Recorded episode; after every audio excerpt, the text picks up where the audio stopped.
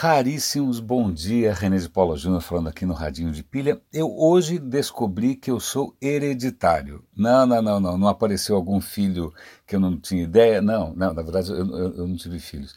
Mas a questão é que eu recebi uma, uma mensagem é, extremamente simpática de alguém que descobriu o meu trabalho é, porque o pai acompanhava as coisas malucas que eu publico. É, então o rapaz acabou é, herdando do pai essa predileção um pouco estranha. Então é muito estranho. Eu, eu, eu, eu preciso pedir permissão para o rapaz para divulgar nome, etc. e tal, por isso que eu não estou comentando aqui, estou mantendo anonimato, mas eu fiquei é meio desconcertante, sobretudo imaginar que eu já estou ficando tão velho que eu estou atravessando gerações. Mas paciência, mas eu fiquei bastante é, lisonjeado com a história. É, vamos ao, ao, ao, nosso episódio de hoje. Algumas notícias parecem que são. É, bom, eu só não digo que são é, sob encomenda ou que me alegram, porque elas são, na verdade, muito tristes, mas que elas têm uma ponta de ironia nelas. Então, quando o, Uber se envolveu em mais uma, né, mais uma catástrofe, né, quer dizer, quando o Uber, um, um dos carros autônomos, do Uber atropelou uma ciclista, um pedestre, né, alguém empurrando a bicicleta. É, isso foi, né, eu comentei aqui, a, a mídia comentou, isso né, teve todo um impacto, mas a questão é que está vindo à tona o que, que realmente aconteceu. Não é que o carro não enxergou a pessoa, como muita gente é, pressupôs naquele momento. Eu mesmo comentei aqui que talvez o fato do Uber estar economizando em sensores, e é isso que estava acontecendo, ele trocou sensores mais caros por, sensor, por menos sensores mais baratos, não teria enxergado, não, na verdade enxergou, na verdade o carro enxergou, mas ele olhou e falou assim, é, acho que não. Então foi um erro de avaliação, o carro achou que fosse um falso positivo e resolveu seguir em frente. Pois bem, então é um erro de software e só que aonde está a ironia nessa história? A ironia é a seguinte: o artigo comenta que se você fizer um carro que é muito é, cauteloso, né, que é muito é, é, que ele qualquer alerta, qualquer sinal de alguma coisa estranha, o carro desvia, o carro para, o carro diminui, andar num carro desses é uma tortura, porque o carro vai estar o tempo inteiro soquinho, desviando de coisas que não necessariamente existem. Então, se você quer que o passageiro tenha uma viagem um pouco mais suave, um pouco menos é, é, cheia de surpresas, né, que a viagem seja um pouco mais tranquila, o que acontece? Você diminui a sensibilidade ou você diminui a cautela do software. Então, em nome dessa, em princípio, né, dessa trajetória mais tranquila, você diminui a cautela. E eu vejo uma grande ironia nisso, porque talvez grande parte das maluquices do Tesla, do, do Tesla não, do Elon Musk, com a história do, do, do ah, não, é, é do Elon Musk, estou confundindo os nomes todos. Do Elon Musk com a Tesla, ou do Uber com seus próprios carros, ou dessa bendita história de growth, de exponencial, etc. e tal, é justamente isso.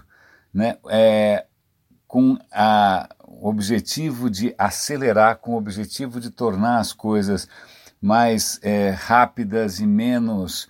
É, você diminui as cautelas. Né? No que você diminui a cautela, é isso que acontece: impacto. Nesse caso, impacto de uma maneira bastante literal. Então eu achei essa história do Uber bastante interessante. É, tinha uma história do Tesla, do Elon Musk para contar hoje, mas deixa para lá, eu deixo para outro dia. Eu queria chamar a atenção para. A gente tem comentado bastante aqui do, de engenharia genética. Por quê? Porque eu acho que a gente tem focado demais em apps, celulares, smartphones e, e sei lá o quê, quando na verdade existem outras frentes por aí a serem exploradas. Saúde, genética, né? então tem muita gente dizendo que a, a, programação genética é a nova fronteira. E eu sempre comento aqui do CRISPR. CRISPR é uma técnica é, de engenharia genética é, bastante promissora, tem empresas aí já valendo uma boa grana, já tem tratamentos em andamento. E o CRISPR é baseado em alguma coisa que a gente aprendeu, para não dizer que a gente roubou, das bactérias. As bactérias é, elas têm ali um mecanismo para identificar, identificar é, vírus que possam ser perigosos E aí esse mecanismo identifica o vírus, identifica porque ele vai atrás de um pedacinho de código para identificar, como se fosse um retrato. Né? Ó, vai atrás desse pedacinho aqui. Se um vírus tiver esse pedacinho aqui, meu amigo, pode cortar ele no meio, pode matar. Então, na verdade, esse mecanismo que as bactérias desenvolveram ao longo de bilhões de anos aí para se defender é o que a gente está usando para é, editar o código genético com bastante precisão. Pois bem, isso eu já comentei inúmeras vezes aqui. Se você procurar por CRISPR lá no radinhodepilha.com, você vai achar inúmeros episódios. Mas o que uma startup está fazendo, e, eu achei isso muito bacana, ela está fazendo, na verdade, uma coisa mais simples, mas ao mesmo tempo talvez tão transformadora quanto. Que é o seguinte: se o CRISPR, se esse mecanismo é capaz de encontrar o que você manda ele procurar, por que não usar o CRISPR para identificar sinais de doença? É como se fosse um Ctrl F, um Command F, né, aquele comando de busca, find, que a gente dá numa página, num código tal. Sai correndo atrás e me diga se você achou. Então a ideia é, você está procurando uma, um determinado gene que responde por alguma doença XYZ, né, genética, você coloca o CRISPR ali, se ele encontrar o que acontece, ele ativa uma coisa fluorescente, ou alguma coisa que a gente consiga identificar com facilidade. Então é como soltar o cachorro lá, procura lá o, o pato. Né? Se achar o pato, late, late para eu poder ouvir. É muito parecido com isso. E a ideia é você desenvolver testes de doenças que sejam muito baratos, que sejam portáteis, que você tenha alguma coisa tipo do tamanho de um cartão de crédito, né, em que você pega uma amostra de fluido da pessoa, sangue, ou seja o que for, e aí o, a, nesse, nesse, nessa, nessa pecinha aí, nesse artefato, você vai ter vários CRISPRs diferentes, cada um vai identificar uma doença diferente ou uma substância diferente e uma vez que ele identifica, ele sinaliza, aí você tira uma foto com o smartphone e aí sim uma app usando inteligência artificial e nuvem, etc e tal, consegue dizer o que está acontecendo ali. Então está aí um uso bastante interessante do CRISPR que pode realmente transformar o diagnóstico de doenças, tornar mais barato, mais portátil, mais acessível, né? É legal, eu achei isso bem bacana outra coisa interessante que eu tinha visto aqui, ah, falando em testes genéticos, é só para dar uma ideia do quanto isso é uma nova fronteira. Né? Quando a gente fala de nova fronteira, a gente acaba lembrando do Velho Oeste. Né? E Velho Oeste é justamente o título dessa reportagem que fala que a medicina está entrando aqui num Velho Oeste, num bang bang, porque a cada dia surgem 10 novos testes genéticos comerciais por aí. Então, a cada dia tem empresas lançando 10 novos testes genéticos para os médicos eventualmente contratarem, solicitarem, pedirem e tal. 10 novos por dia. A quantidade existente hoje, deixa eu ver se eu vejo aqui o número, é um, o número já é brutal. O médico hoje que quiser, tiver, por alguma razão qualquer, pode ser um exame pré-natal, pode ser um exame qualquer, olha, já tem 75 mil testes genéticos no mercado e os planos de saúde já estão começando a pagar por eles, né? eles estão entrando aí é, na rotina de médico. Mas o que é mais interessante é, puxa, assim, surgem 10 por dia, como é que o médico vai saber qual que é o melhor, por que, que esse é mais caro, por que, que esse é mais barato, se esse é parecido com aquele, qual é a diferença. Então é muito interessante, só para mostrar para vocês o quanto esse mercado é, e lá vem uma bela palavra, pujante. É, eu vou, eu, eu queria comentar ah, é, ontem, vamos lá, eu trabalhei na Microsoft por um tempo. Na verdade, acho que foi o melhor período profissional da minha vida, porque é uma empresa extraordinária. Eu nunca vi, eu nunca tinha, eu já trabalhei num monte de lugar tal, mas nunca trabalhei num lugar como a Microsoft, em termos de respeito ao, ao, ao, ao, empregado, em termos de cultura corporativa, em termos de autonomia, em termos de pô, quantos caras investem na sua capacitação. Foram três anos bárbaros, né? muito aprendizado sobre ética. Acho que boa parte da minha preocupação atual com ética do digital vem do meu tempo na Microsoft. A gente tinha treinamento direto a respeito disso. E ontem eu estava um pouco curioso para saber é, o que, que a Microsoft tinha de novo e resolvi assistir o, a transmissão ao vivo de um grande evento que a Microsoft faz que chama Build. E eu fui assistir a abertura é, pelo Satya Nadella. Satya Nadella é o novo presidente da Microsoft, ele tem origem indiana, né? E aí, para minha surpresa, eu falei, pô, lá vou eu ouvir um monte de coisa que eu não entendo, né? porque eu não sou tão técnico assim.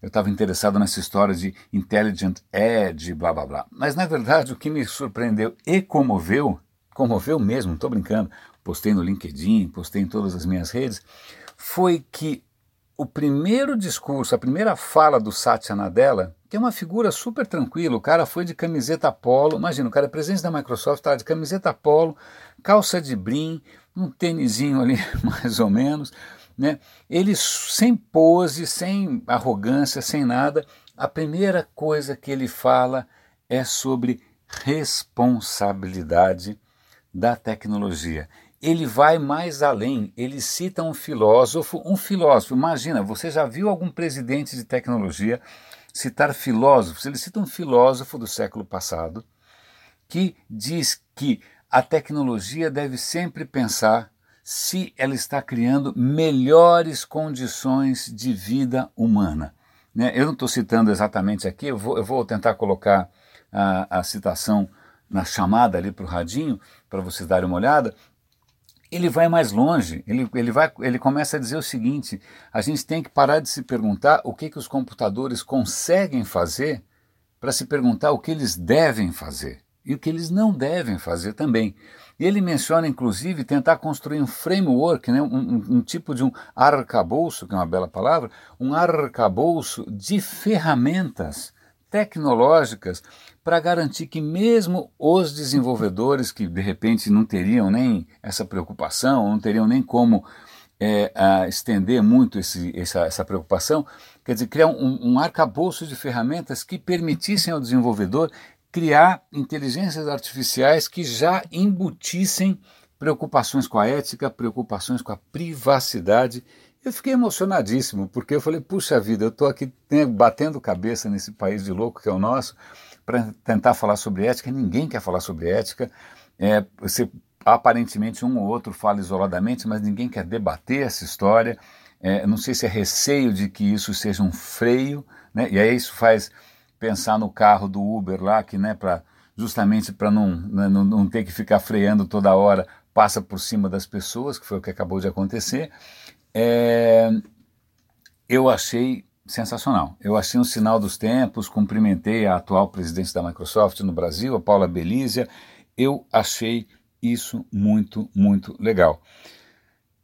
Eu acho que é isso. Tem uma coisa que eu, eu não tenho certeza se eu comentei, eu corro o risco aqui de comentar mais. É, comentar, mas tudo bem, se eu estou comentando pela segunda vez, acho que a causa é mais do que nobre. A gente está falando aqui em impacto, a gente está falando aqui de Microsoft, está falando né, de, de, de, de, como impactar a vida de né, um bilhão de pessoas. Aliás, um parêntese, eu me lembro quando eu fui para a Singularity University em 2011, acho, 2010, 2011, é, tinha lá na parede um, um cartaz, né, um pôster que dizia vamos impactar a vida de um bilhão de pessoas usando tecnologias exponenciais. Ah, eu me encantei na hora, é, me decepcionei porque ninguém ali nunca me explicou o que, era exatamente impacto e eu também nunca acreditei muito nessa história de tecno, tecnologias exponenciais. Para mim, isso é marketing, para mim, isso é só é, vapor, mas tudo bem. Mas agora vamos para uma história que eu acho que é extremamente interessante. Saiu no New York Times dizendo o seguinte: você quer melhorar a vida de um bilhão de pessoas? A resposta são óculos. Acontece que o um bilhão mais pobre da humanidade, um bilhão mais pobre da humanidade, não tem acesso à oftalmologia, não tem acesso a óculos. Aí eles contam o seguinte: que eles mencionam que é Uganda, vamos ver, tem um número aqui que é tão assustador que ele fala o seguinte: vamos ver se eu, se eu digo, se eu acho o número para vocês. Ah, cadê? Eu acho que eu preciso de um Ctrl F aqui. Ah, olha aqui, ó. Uganda tem 41 milhões de pessoas, certo? Três São Paulos, mais ou menos. Quantos oftalmologistas tem em Uganda? 45. Ou seja, é praticamente um médico para cada um milhão de pessoas. Né? E algo me diz que não deve ser assim, deve ser só para o pessoal que tem grana, o resto do, dos, das dezenas de milhões deve ficar a não ver navios. Porque... E aí eles citam que isso não é só assim, ah, que tristinho, não é que é tristinho. Uma criança que não enxerga, ela não, ela não, ela não consegue se alfabetizar, ela não aprende.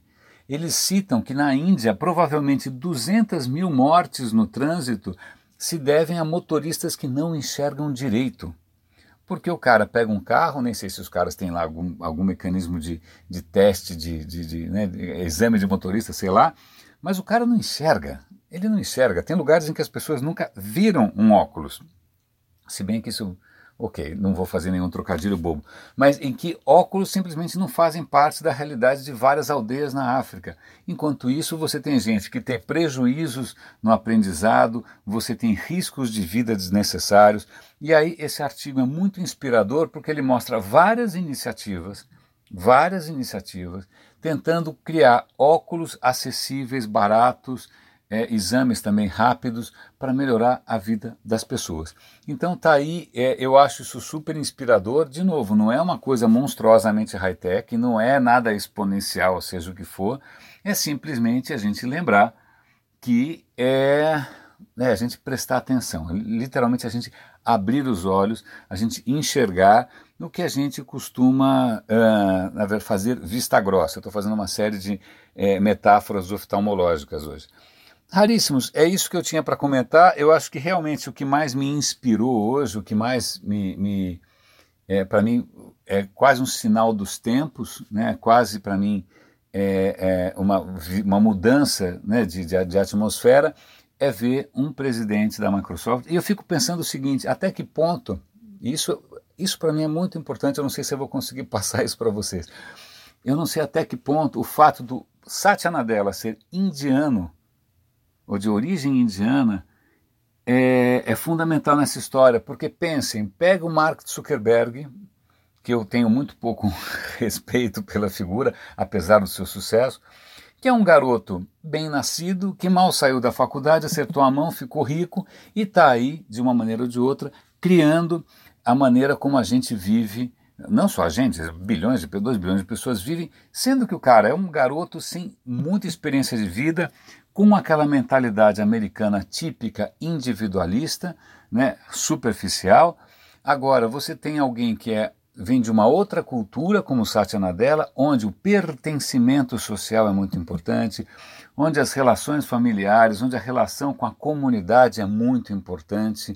Né, é uma, uma cultura com uma tradição milenar, então eu fico feliz de ver né, gente com uma bagagem cultural diferente, inclusive muito mais é, representativa do resto da humanidade, do que o nosso destino entregue para um garoto mimado que realmente não sabe muito da vida. Eu já compartilhei aqui uma, em algum momento um episódio que eu tive que eu conheci o Mark pessoalmente, ele demonstrou uma maturidade extraordinária eu não vou repetir essa história, eu já devo estar ficando velhinho, né, velhinho que gosta de repetir história, mas raríssimos. É, muito obrigado, agradeço de novo ao, ao, ao feedback extremamente simpático de um dos nossos raríssimos aqui. Se ele liberar, é, se ele permitir que eu compartilhe, eu vou compartilhar com vocês, porque realmente foi muito curioso imaginar que eu esteja atravessando gerações. Idade é isso. Raríssimos, grande abraço e até amanhã.